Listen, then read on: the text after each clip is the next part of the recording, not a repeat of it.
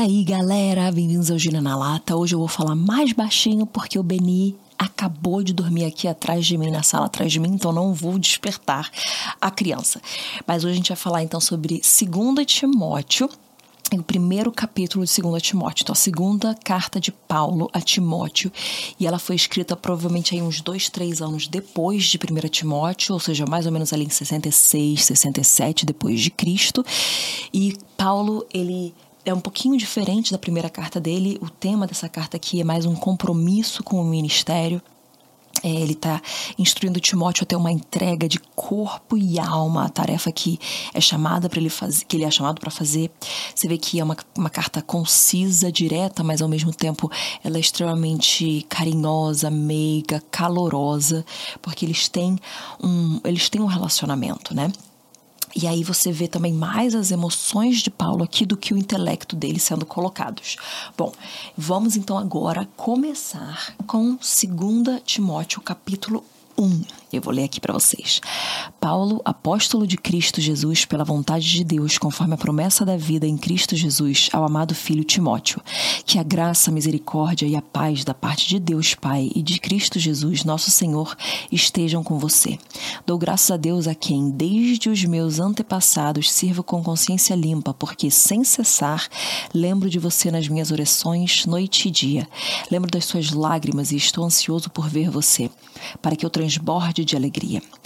Lembro da sua fé sem fingimento, a mesma que, primeiramente, habitou em sua avó Lloyd e em sua mãe Eunice, e estou certo de que habita também em você.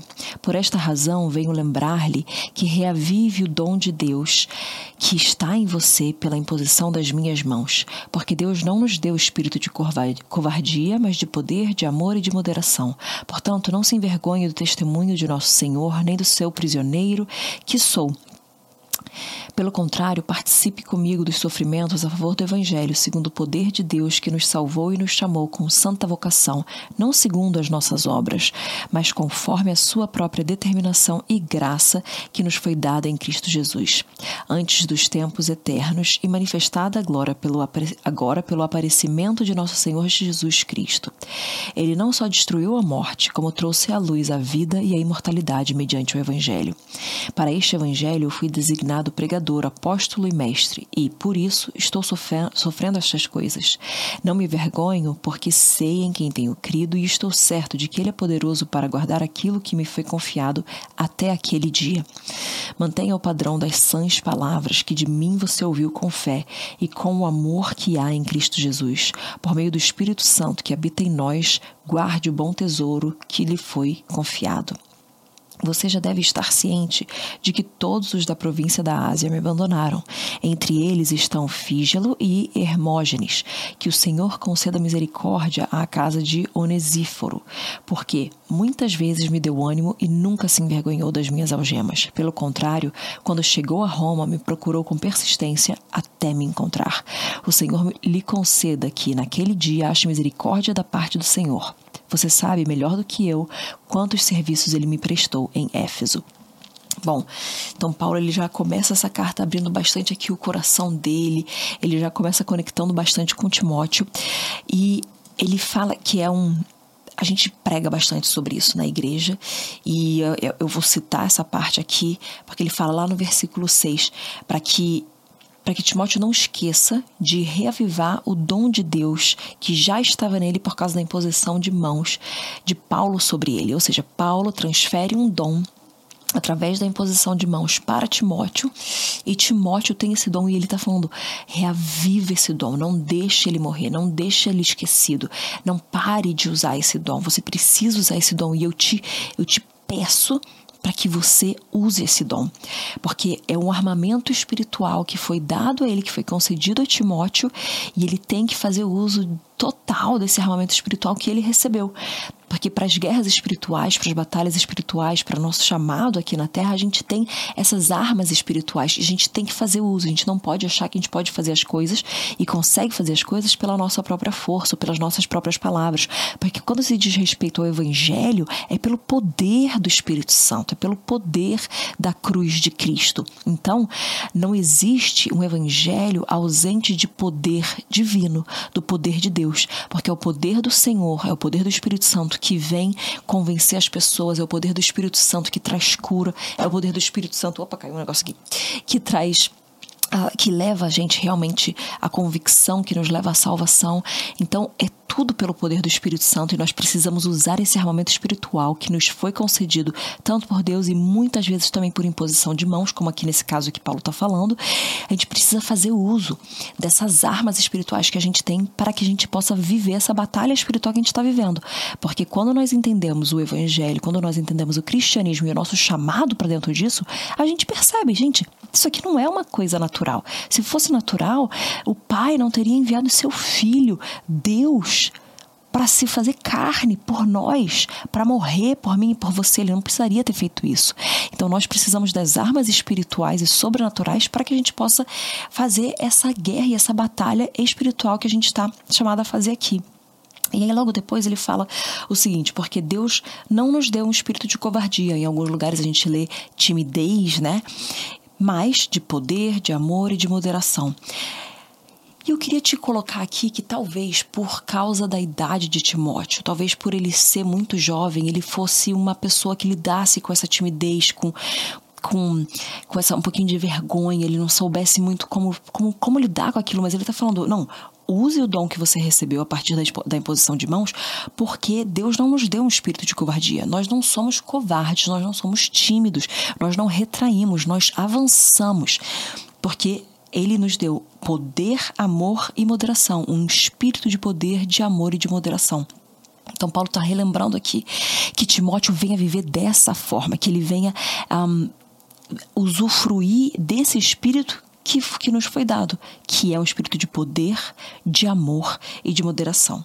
E aí depois ele segue no versículo 8, portanto, não se envergonhe do testemunho do nosso Senhor. Então ele está falando não não seja covarde, não seja tímido e não tenha vergonha daquilo que aconteceu desde a cruz, não tenha vergonha com aquilo que aconteceu na minha vida, Paulo falando para ele, não tenha, não tenha vergonha do poder de Deus na sua vida, Timóteo. Você é, você é um legado do poder de Deus na sua família, porque ele fala da avó dele e tudo. Então, ele está falando: não se envergonhe, não, tem, não seja tímido, não seja covarde, não se envergonhe do evangelho. Não se envergonhe do testemunho de nosso Senhor, nem de seu prisioneiro, Paulo está falando dele mesmo, e ele fala, pelo contrário, participe comigo dos sofrimentos a favor do Evangelho. Então ele não está convidando Timóteo, ele está falando, não se envergonhe, reconheça o que aconteceu e não tenha vergonha que eu estou na prisão, mas participe comigo, faça parte do meu sofrimento então eu falei, ele está convidando Timóteo para fazer parte desse sofrimento, mas não é um sofrimento de ó vida aos céus, ó, ó fim do mundo, porque eu estou triste. Não, não é isso. Paulo está falando, por causa do evangelho eu sofro. Então compartilhe comigo desse sofrimento que é em prol do Evangelho, em prol da expansão do reino de Deus. Então não se envergonhe e ainda participe desses sofrimentos a favor do Evangelho. E aí, mais para frente, no versículo 12, Paulo fala: Não me envergonho, porque sei em quem tenho crido.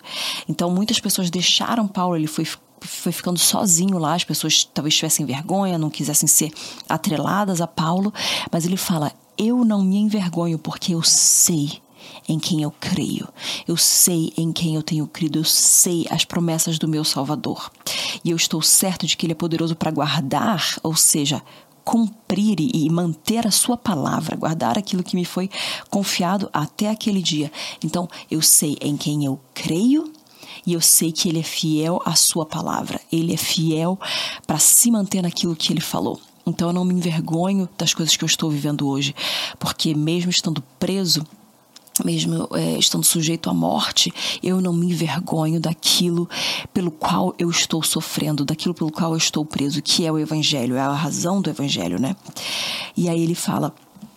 Um, mantenha o padrão, não se envergonhe, porque eu não me envergonho. Então, mantenha o padrão das sãs palavras que de mim você ouviu com fé e com amor que há em Cristo Jesus. Não saia do padrão que já lhe foi estipulado, Timóteo. Mantenha o padrão das sãs palavras que você já falava, você já entregava, você já fazia, e agora na minha ausência mantenha esse padrão. por meio do Espírito Santo que habita em nós, guarde o bom tesouro que lhe foi confiado. Então ele está relembrando Timóteo de todas as coisas que ele já recebeu, de todas as coisas que o Senhor já confiou a ele, todas as coisas que o Senhor tem pedido a ele.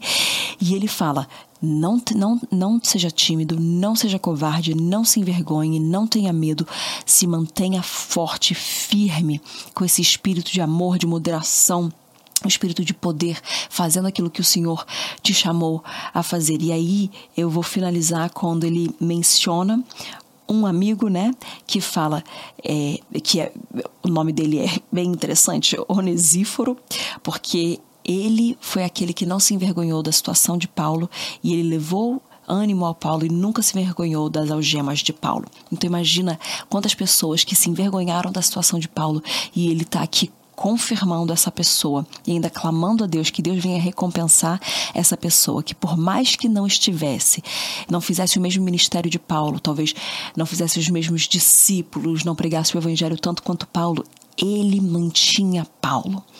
Ele dava ânimo a Paulo. Ele não se envergonhava das algemas de Paulo. Ele buscava Paulo e ele queria estar perto de Paulo e apoiar Paulo e trazer suporte a Paulo. E isso nos, nos faz entender que cada um deve fazer o seu papel. E Paulo está clamando, Senhor, vou, vou aqui é, interpretar uma oração. Senhor, eu sei que eu tenho pregado e talvez eu alcance mais almas, mas se não fosse por essas pessoas, eu não poderia fazer isso que eu estou fazendo. Então, guarde eles, recompense-os. Eu quero que realmente a sua graça venha encontrá-los, porque eles têm feito grande trabalho, mesmo que aparentemente as pessoas não, não percebam ou não reconheçam, eu reconheço e o Senhor também reconhece. Então, Paulo clama por ele por causa da bondade, da piedade com qual ele agia e da ausência de timidez e de covardia, porque este homem nunca se envergonhou das algemas que Paulo carregava a favor do evangelho.